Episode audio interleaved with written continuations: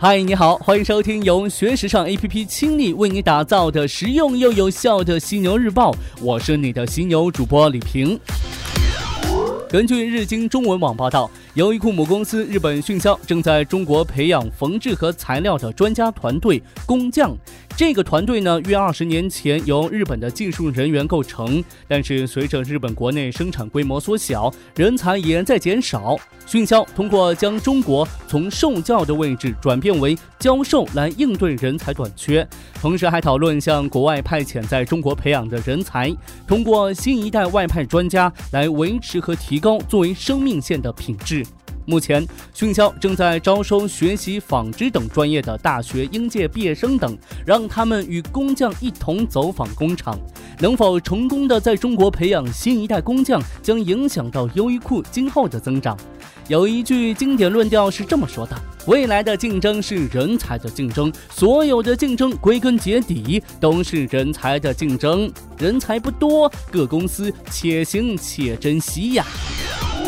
来看到无印良品最近推出的一项服务，自2016年优衣库与 Seven Eleven、全家、罗森等便利店开展合作之后，良品计划株式会社近日也表示，将在日本启动便利店取货服务。这意味着消费者在无印良品官网上购买的商品，能够在全家、Daily、Yamazaki 等便利店取货，并且支持24小时服务。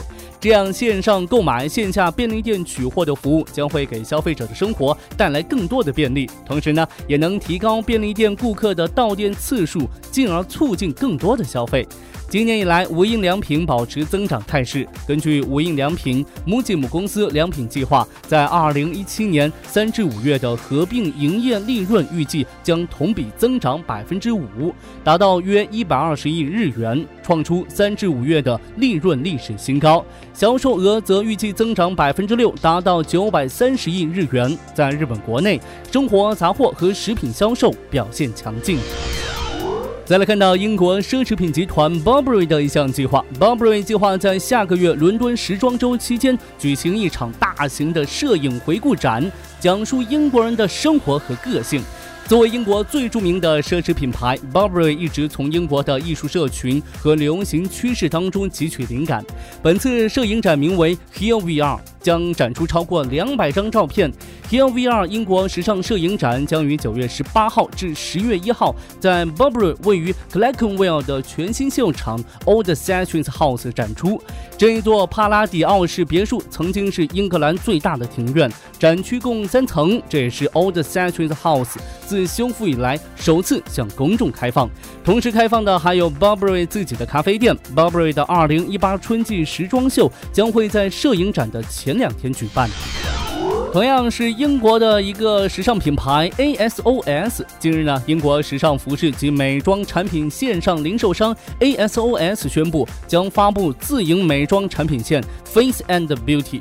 源于让美更具包容性的愿望。据了解呢，该彩妆系列将适用于所有性别。快时尚品牌推出自由彩妆线，如今呢也较为常见。像 H&M 早在2009年就曾经推出过 Hello Kitty 系列的唇彩等彩妆。2011年春夏呢又继续推出了多种颜色的眼影、唇彩和指甲油。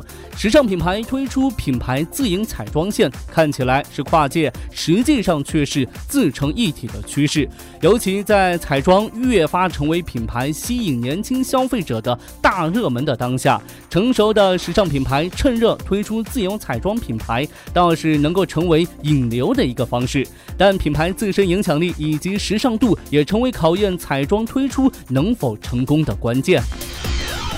最后来看到，拖了五年，终于要开放的阿布扎比卢浮宫。十一月十一号，阿布扎比卢浮宫终于要开放了。相比里面的藏品和展览品，这座建筑本身更引起人们的关注。